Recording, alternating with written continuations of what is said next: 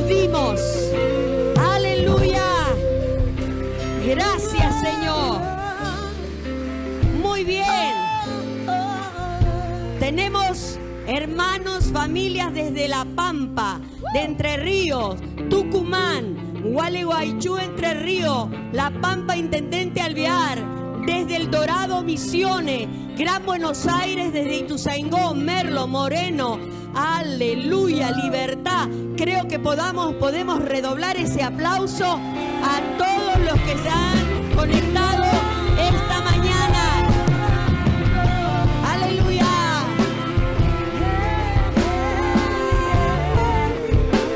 Aleluya. ¿Cuántos podemos cantar esta mañana? ¿Cuántos podemos cantar esta mañana? No me falta nada si te tengo a ti. Otra vez, no me falta nada si te tengo a ti.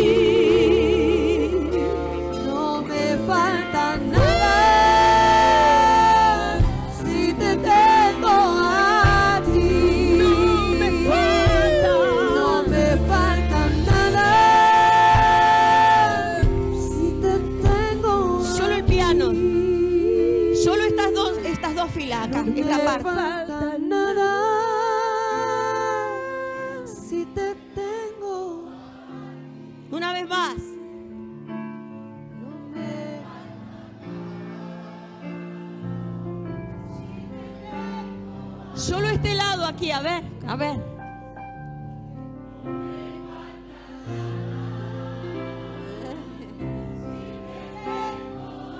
Estaban un poco tímidos, ¿verdad?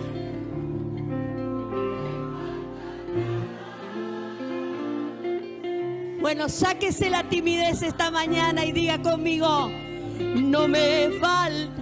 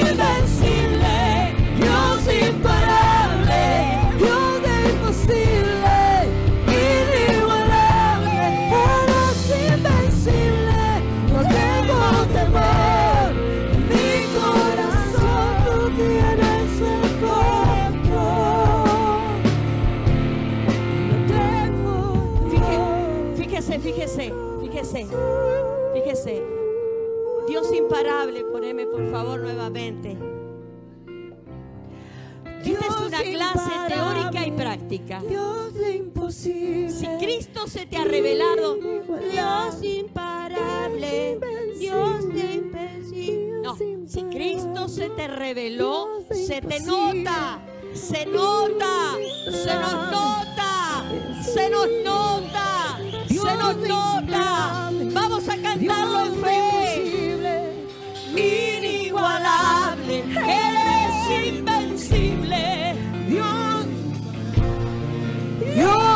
imposible, inigualable, eres invencible, Dios imparable, Dios de imposible, que se escuche en tu comunidad, inigualable, que se escuche.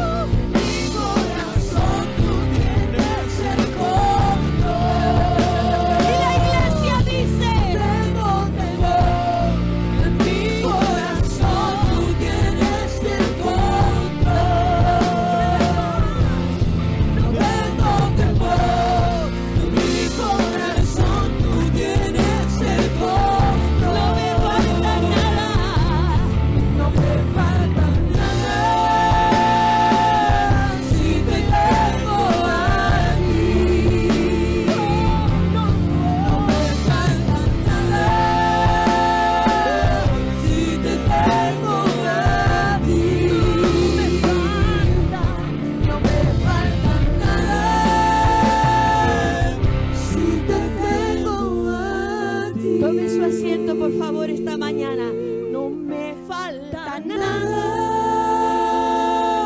si te tengo a Las mujeres decimos, no me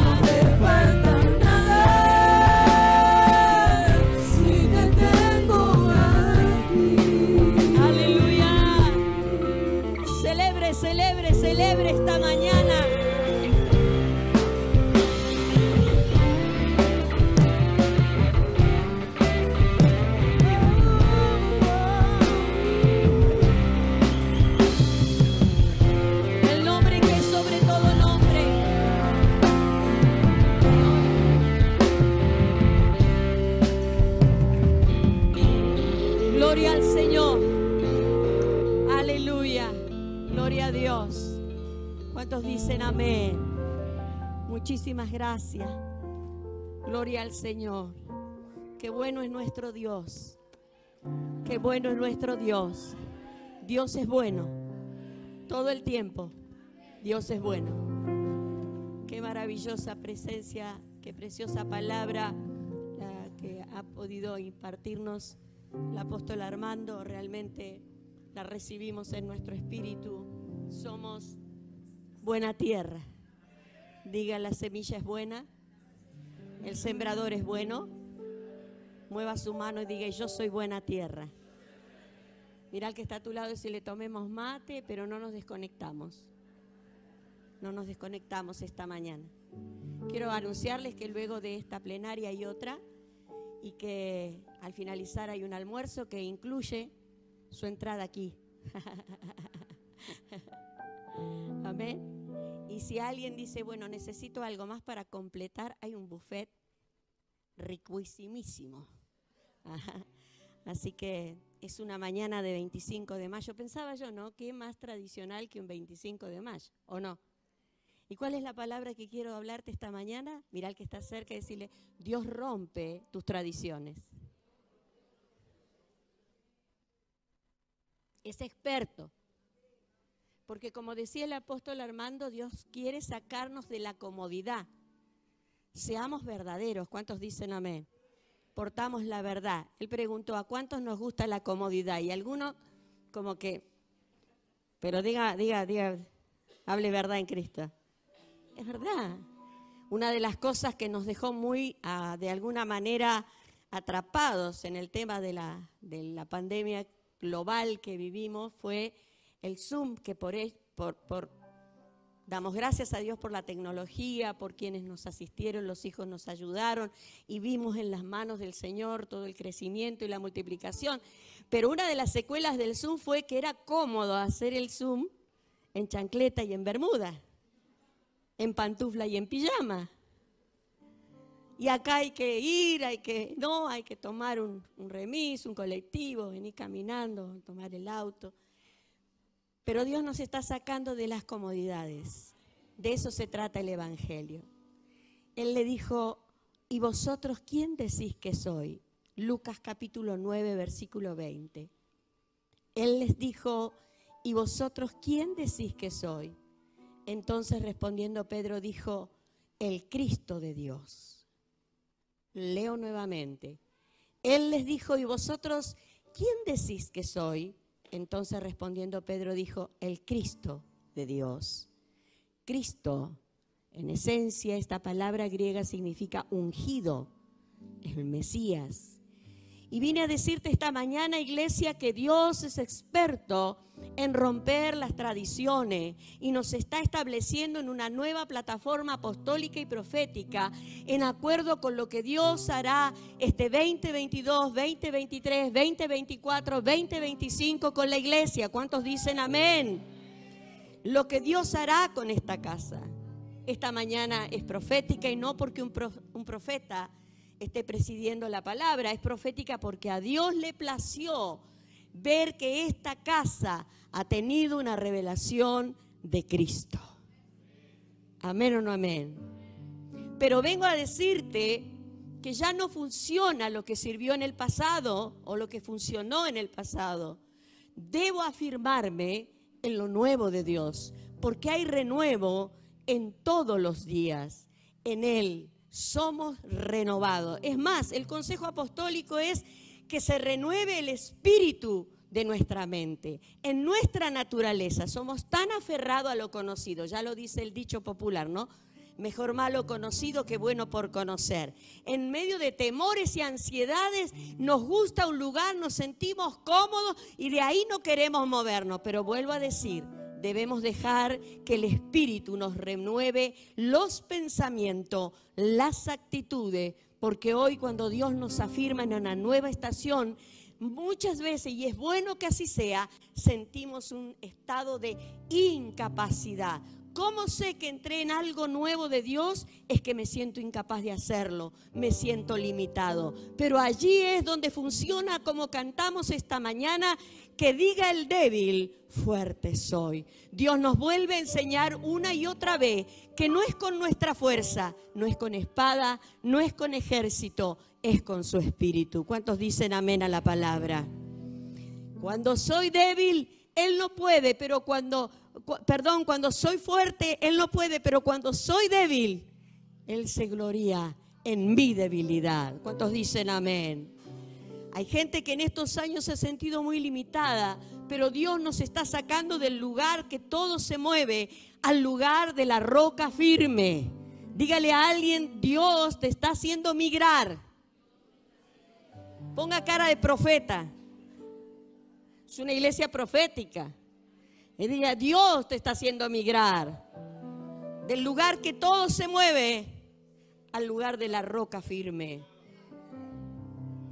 Y el mayor de los ejemplos lo vemos a Jesús, quien quebrantó en Pedro la tradición del nombre, que detrás de Simón había toda, de hecho, una tradición. Jesús le tuvo que cambiar el nombre, porque Pedro se había acostumbrado, como lo llamaban, ya era una tradición, todo el mundo sabía quién era Simón, el hijo de Jonás. Acostumbrado a oír, "Ah, ahí está, Simón, Jesús le tuvo que cambiar el nombre y se lo cambió porque lo que Pedro era en esta estación no era coherente con lo que Pedro era antes. Simón significa junco movido por el viento. Sin embargo, Pedro significa roca firme. Mire a su vecino y dígale, déjate cambiar el nombre esta mañana. Por favor, recíbalo en su espíritu. Por ahí usted tiene un nombre hermoso y dice, no, ¿por qué me voy a dejar cambiar el nombre? O usted tiene un nombre que siempre ha dicho, "Eh", como que mejor saltearlo. Te digo el, ¿cómo se llama? El apodo. Pero no estoy hablando del nombre de pila, no estoy hablando de lo natural, estoy hablando de cómo te ve y cómo te ve en el mundo espiritual, si un junco movido por el viento o si una roca firme. Si Dios va a edificar su iglesia, Él no lo va a hacer con alguien sumergido en la tradición. Él no lo va a hacer con alguien sumergido en sus ritos, en sus costumbres, en sus formas, que anda como deshojando la margarita. Un día cree, otro día no cree. Un día siente, otro día no siente. Un día allá arriba, otro día vuelo rasante.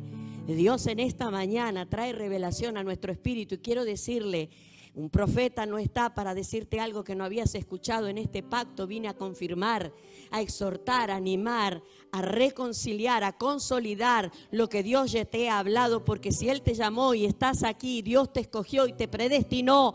Pero ¿para qué? Para que se nos revele el Cristo que portamos. Una vida manifestando la vida de Cristo. ¿Cuántos dicen amén? Por eso un rato cree, un rato no cree, un rato siente, otro rato no siente. Y la escritura nunca se basó en lo que siento, sino en lo que cree, en lo que creo. Al que cree. Le tiré la línea para ver si seguía el texto. Casi que me caigo y me levanto. Le doy una segunda oportunidad como maestrita esta mañana. Al que cree, yo pensé que usted iba a hacer una cosa tan fuerte que yo, blum, iba a ir hasta allá. Al que cree, al que cree, al que cree, al que cree. Diga conmigo, todo es posible.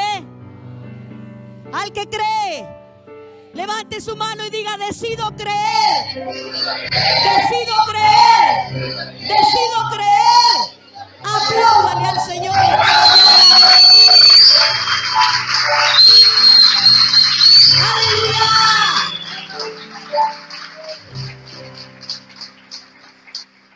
Estos síntomas que muchas veces hemos tenido los evangélicos, ¿no? Por allá por el norte dicen, ¿será? Y lo digo con mucho respeto, pero me hace pensar en esto que veces no lo decimos así, pero lo pensaba. ¿Será esto posible? ¿Podrá esto ser así? Sin fe es imposible agradar a Dios. Todo en el reino se da y se recibe por fe. Pero déjeme decirle, yo en esta mañana para que el Dios de todo, de todo conocimiento traiga ese espíritu de ciencia, espíritu de revelación, espíritu de sabiduría, que abra los ojos de nuestro entendimiento. Porque antes de una revelación mayor debe haber un rompimiento de nuestras tradiciones. La iglesia nunca pudo ni puede ser edificada en una tradición. Porque será eso, ritos, costumbres, formas, maneras, pero instantes, no es una metodología ni una forma de hacer una, una tarea. Eh, no, no, no. Cristo es la visión. San Mateo 17, 1 dice, seis días después, seis días después Jesús tomó a Pedro, a Jacobo y a Juan su hermano y los llevó aparte a un monte alto y se transfiguró delante de ellos y resplandeció su rostro como el sol y sus vestidos se hicieron blancos como la luz. Diga conmigo transformación, revelación, transfiguración. ¿Está muy cansado? Póngale ánimo al que está al lado y decirle, dale, dale, dale, háblalo. Amén o no amén. Porque es muy importante. Nosotros hemos circunscrito este texto no muchas veces, lo hice yo mucho tiempo. El que cree en su corazón que el Señor es el Salvador será salvo y el que lo confiesa con su boca, ¿verdad que sí? Amén o no amén. Tampoco se trata de repetir lo que usted considere que no es. Pero si usted examina esta palabra y considera que es bueno, declárelo. Porque lo que creo, lo confieso y hace ámbito y hábitat donde me muevo. No solo aquí, sino en mi cotidianidad. Por eso muchas veces aquí estamos de una manera, pero afuera, frente a las realidades y a las circunstancias, estamos tan conmovidos por todo lo que nos llega. Pero si aquí estamos es porque estamos siendo entrenados, entrenados, entrenados para manifestar al Cristo de luz que portamos. Amén. Amén. Como digo, cuando adoramos usted puede bailar o no, danzar o no. La palabra dice, claro, has cambiado mi lamento en baile. Usted puede hacerlo o no. Usted puede orar cuando oramos. ¿eh? Vamos a orar, hermano. No sé si se desmayó o que le vino un éxtasis. Pero esto es un entrenamiento. A como lo veo esta mañana, mire, ¿qué quiere que le diga? Habría que abrir la puerta y salir a correr la manzana. Amén o no amén. Ejercicios de fe. A ver, vamos a hacer un ejercicio de fe. Levante su mano esta mañana y diga, viene rompimiento de toda tradición humana de toda forma, de todo aquello que es escollo, que no me deja crecer, que no me deja madurar, que me es impedimento, porque lo que viene de Dios es luz, es revelación, es Cristo, es vida, es abundancia, es vida y vida y vida eterna.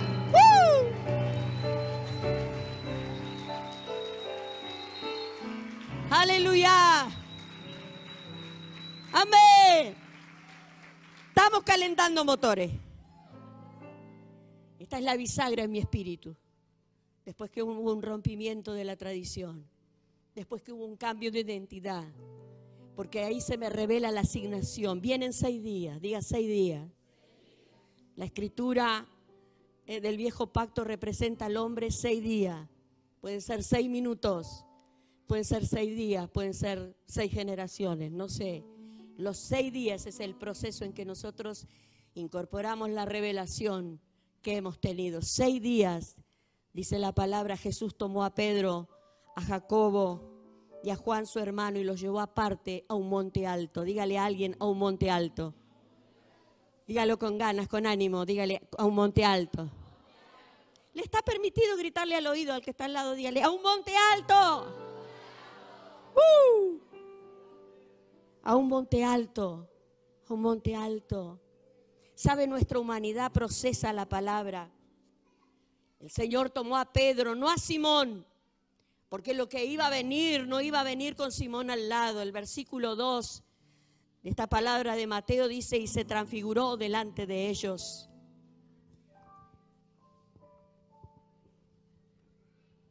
San Mateo 17, versículo 2. Y se transfiguró delante de ellos y resplandeció su rostro como el sol.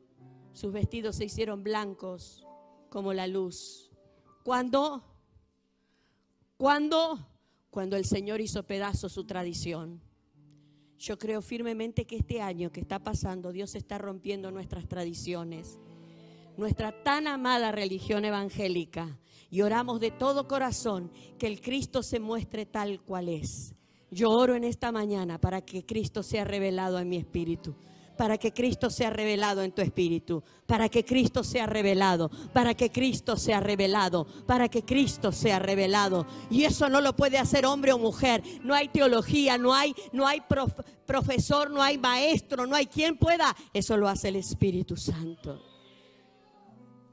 Pedro, Jacobo y Juan vieron una imagen transformada del Cristo. La palabra transfiguración se traduce mostrar la forma de adentro.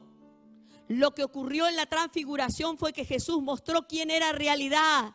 Jesús era el envase que portaba al Cristo. Yo declaro en esta mañana que vienen días y que estos son los días en que vas a ver algo de Dios que hasta ahora no has visto. ¿Qué ves? Le dijo Dios al profeta. ¿Qué ves, Jeremías? Oh, Rabalara, Masoja, Mayanda, Rabalara. Ve una vara de almendro. Bien has visto, bien has visto. No es el tiempo, pero yo acelero mi palabra para ponerla por obra. Porque a Dios nadie le dice cuándo es el tiempo, cuándo es la hora, cuándo debe hacer algo o no hacerlo. Aleluya. Amén. ¿Qué ves, iglesia?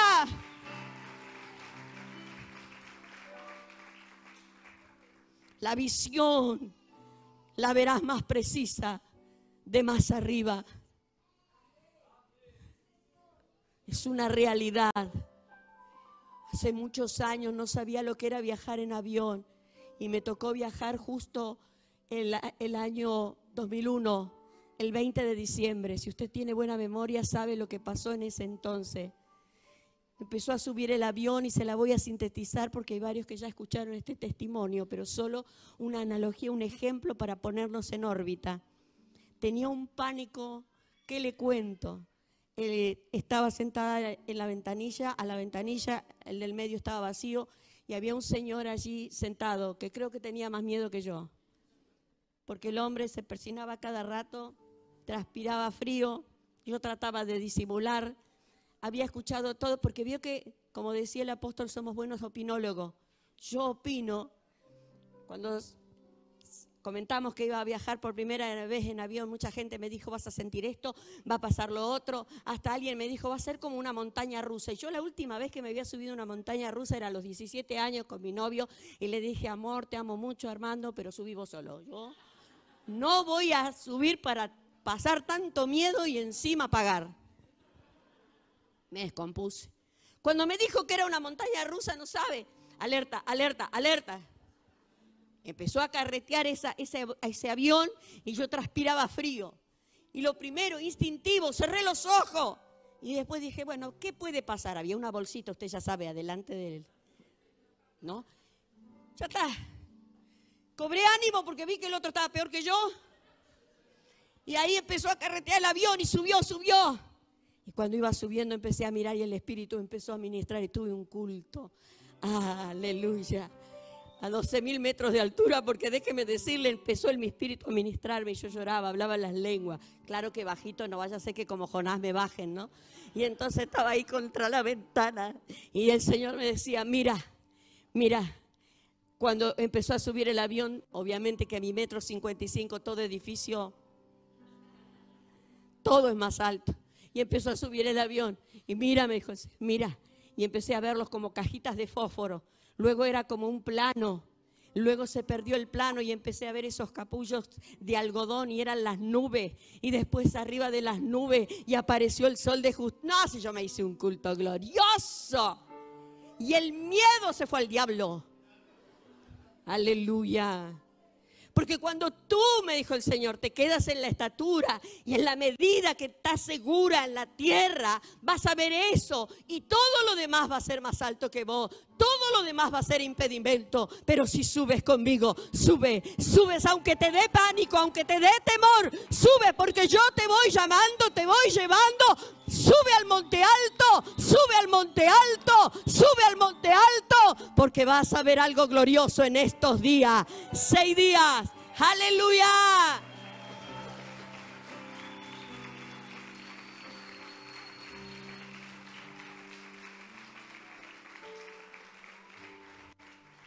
Dígale al que está cerca, esta mañana hay muchos Pedros que necesitan ser llevados más arriba para ver una revelación de Cristo como nunca la han visto. Yo sé, profetícele con el dedo, es mala educación, pero esta mañana su dedo es profético. Dígale al que está a su lado, vas a ver a Cristo como nunca lo has visto. Se va a abrir los ojos. Dígamelo a mí, dígamelo a mí que...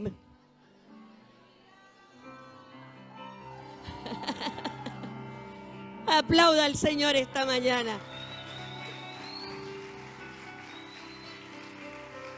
Arriba, más arriba, más arriba. Arriba, más arriba, más arriba. Uma rima larama, sí, amarrama larama. Él te saca de tu comodidad. Él te saca de tu comodidad. Arriba, arriba, más arriba, más arriba. Vamos, apláudale.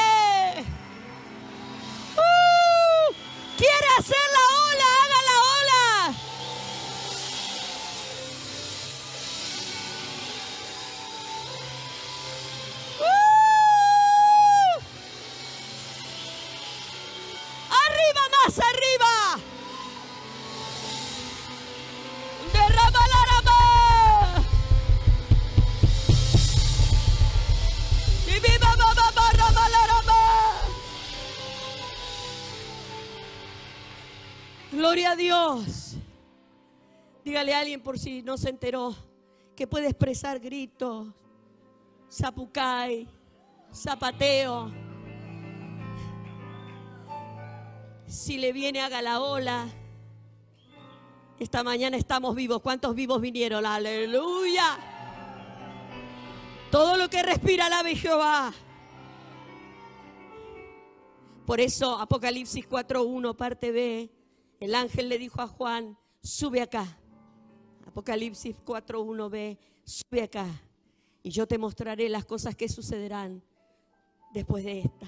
Nada de lo que Dios hará nos lo revelará de abajo. Amén o no amén. Dígale a alguien, porque quiero afirmar estos principios. Nada de lo que Dios hará lo hará desde abajo. Haga así, dí- dígale al vecino, levántele la cabeza, será más arriba, será más arriba. Porque tenemos una meta, una visión, que es manifestar a Cristo. Ver todas las cosas transformadas a la imagen de Cristo. Quien sale de una tradición es llevado a un lugar de trascendencia. Y este año es año de renunciar a moldes, renunciar a ideas, a manera de hacer las cosas, no, porque yo siempre lo hice así. Y así se va a quedar, como te criaste, te quedaste. Año de subir para ver más arriba. Nada de lo que nosotros dejamos nos deja en la misma posición. Aún por obediencia, sin ver, nos llevarán a ver.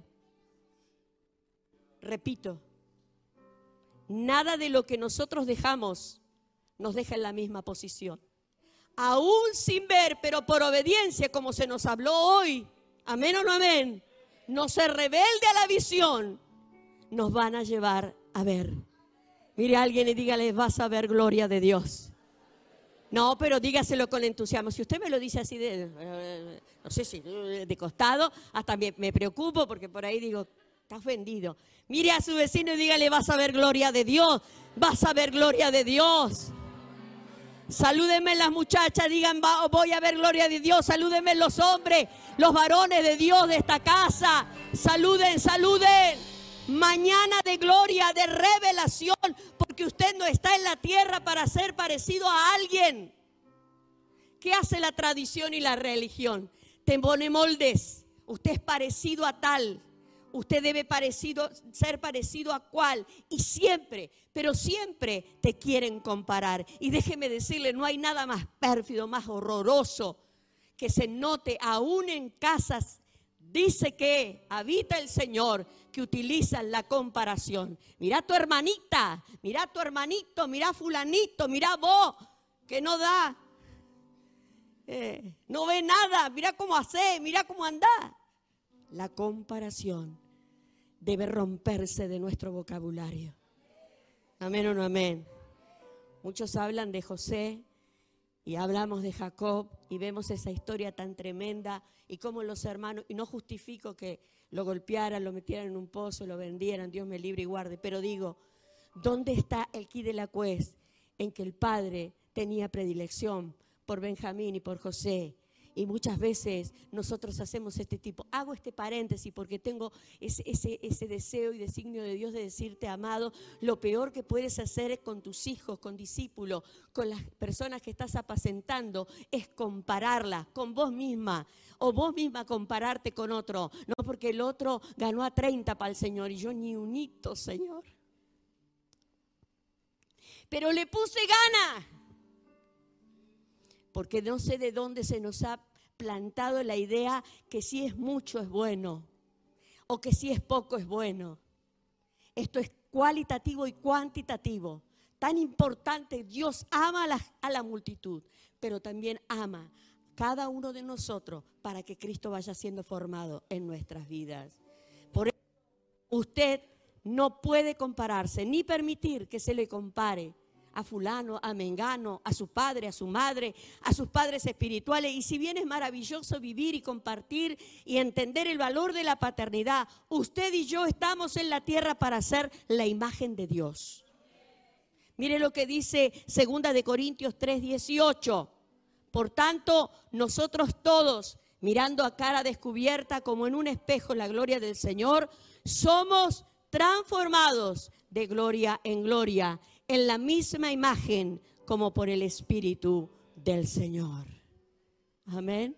Dígale a alguien en qué, en qué espejo te estás mirando. Hoy que vivimos las noticias, ¿no? Con tanta fluidez, tanta rapidez a través de un mundo globalizado por el Internet. Si yo quisiera que en algún país del mundo nos conociera, lo único que necesito tener es una imagen. ¿eh? La foto, dice un dicho, una imagen vale mil, más que mil palabras.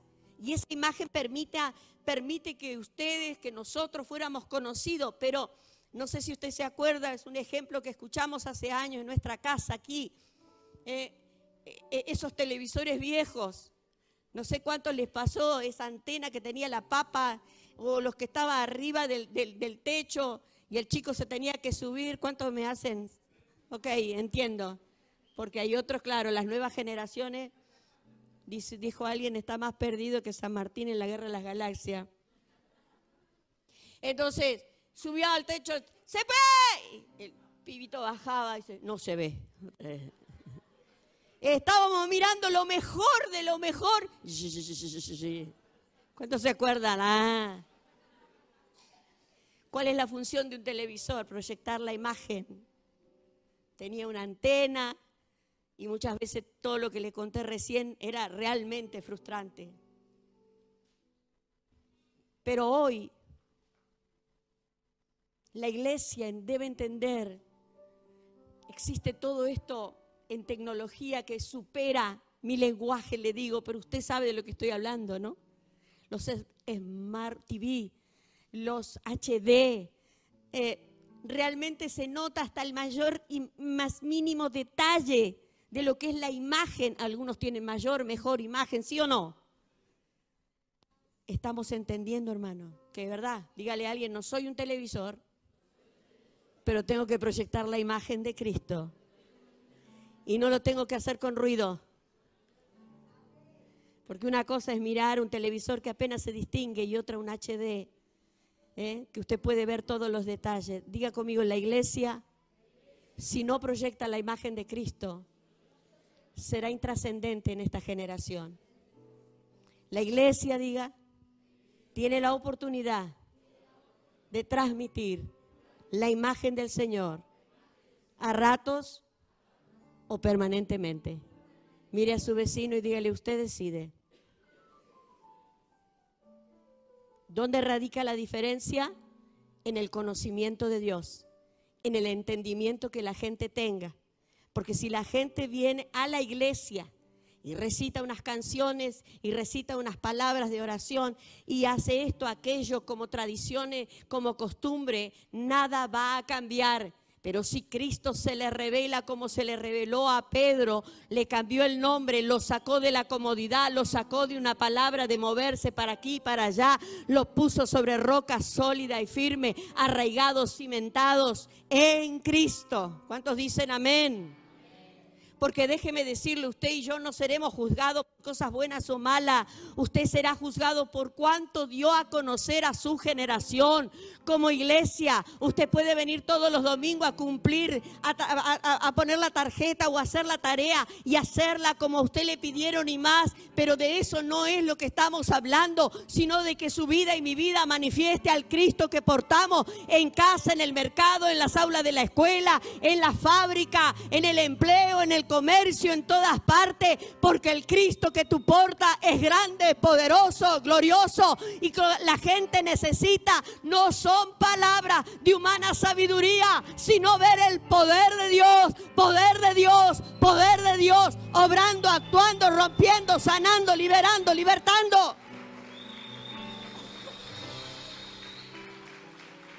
Amén. Porque eso va a determinar si usted fue fiel al propósito eterno. Puedo asistir a la iglesia toda la vida, pero qué tremenda esta palabra cuando el Señor dice, apartados de mí, no os conozco. Pero Señor, en tu nombre hicimos, en tu nombre sanamos, en tu nombre libertamos. ¿Cuál es la forma de colaborar con el propósito eterno? Es no llenarnos de ritos, de formas, de tradiciones. ¿Qué es la tradición? Conjunto de costumbres, ritos y usanzas que se transmiten de padre a hijo.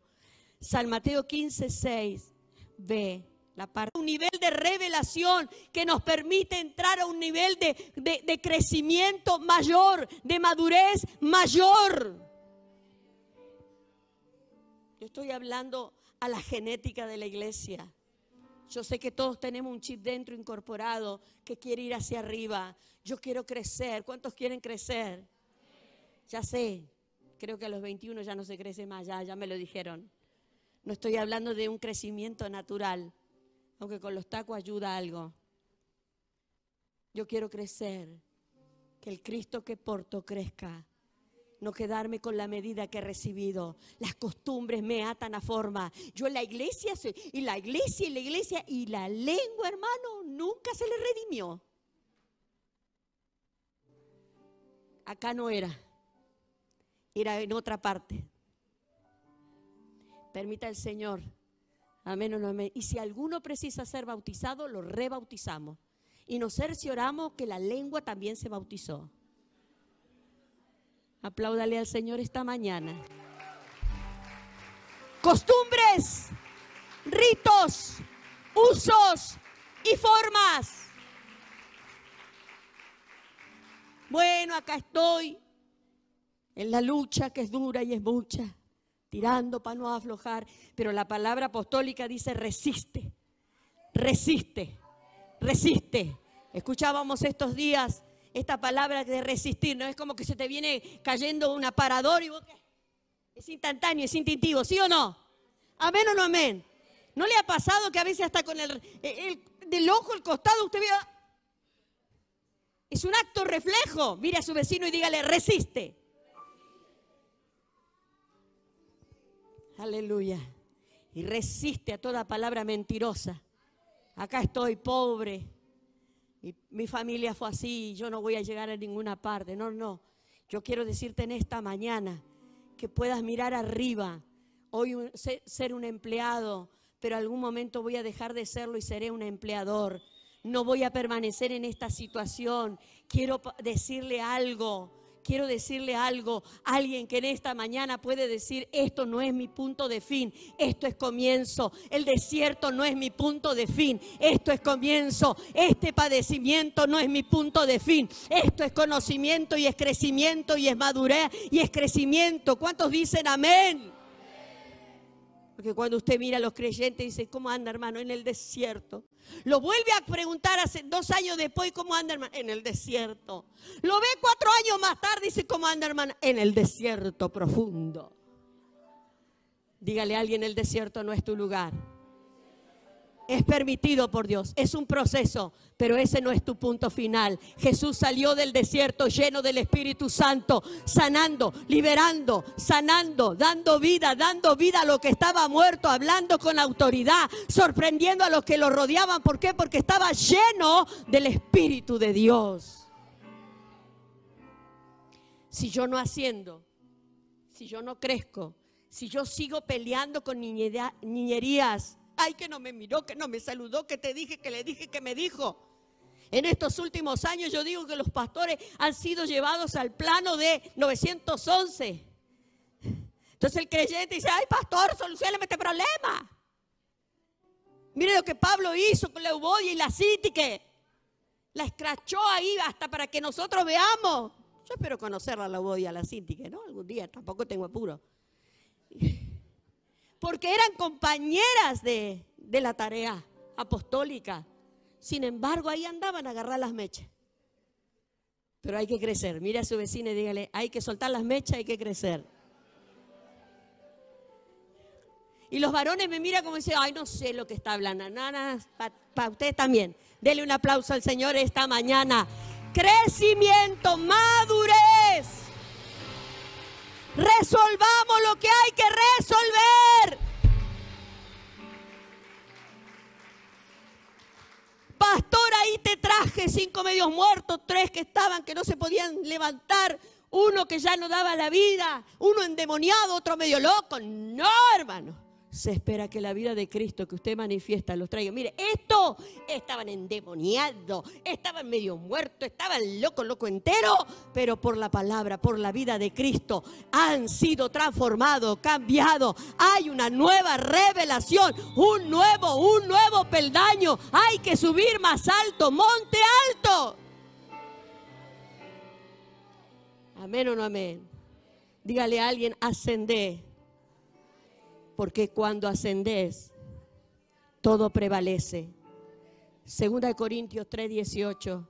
No sé cómo voy. Cinco minutos, ¿ya? Yo pregunto.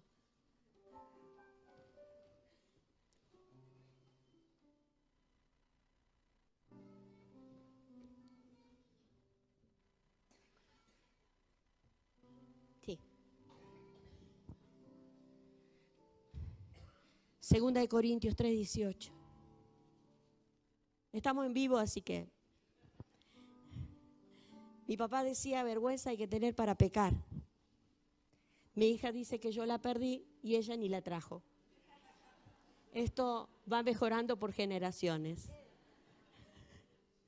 Amén.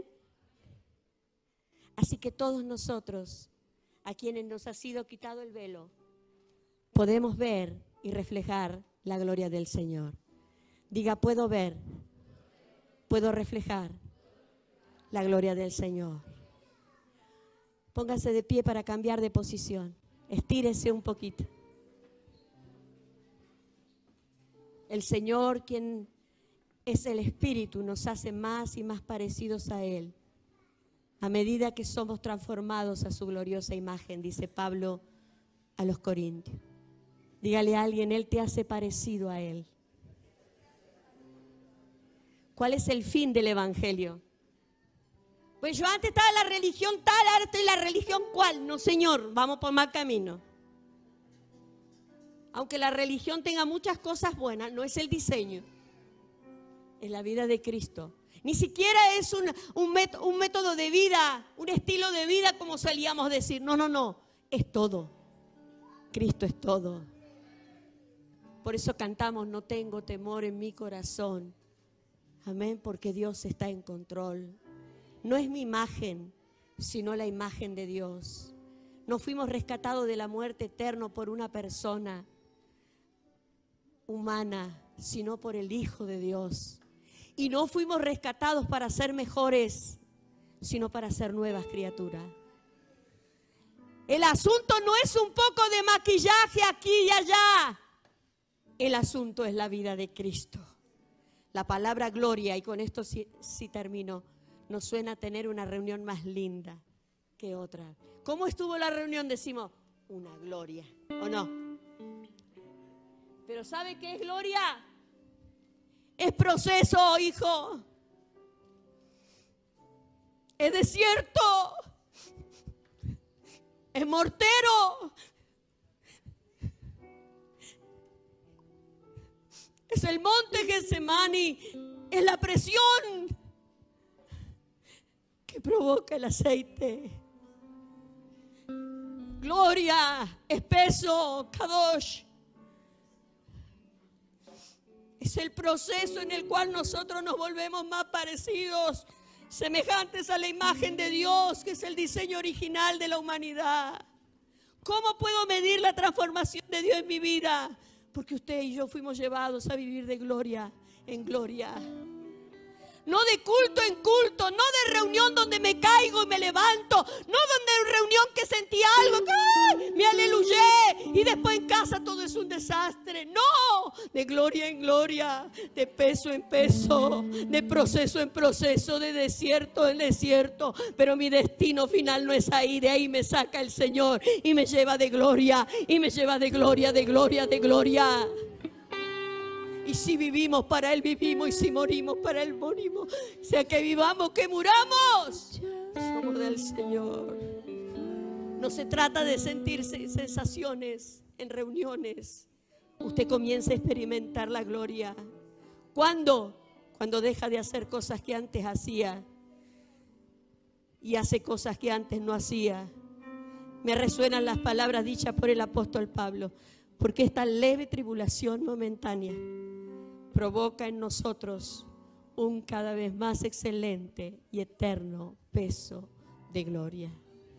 En este ámbito vamos a manifestar y vamos también a manifestar nuestra generosidad. Y vamos, algunos ya lo han hecho, pero lo vamos a hacer con la confianza, la sabiduría, que la generosidad es naturaleza divina de Dios. No se puede decir que porto a Cristo sin entender, y, tome bien esta palabra, entendimiento, tiene todo que ver con que podamos ver aquello que todavía no ha sido todavía percibido en nuestro espíritu. En esta mañana quiero orar, gloria se traduce en mi vida, en transformación. No se trata de dejar algo que está mal, sino inclusive de dejar algo que está bien para algo mejor. Ir de gloria en gloria.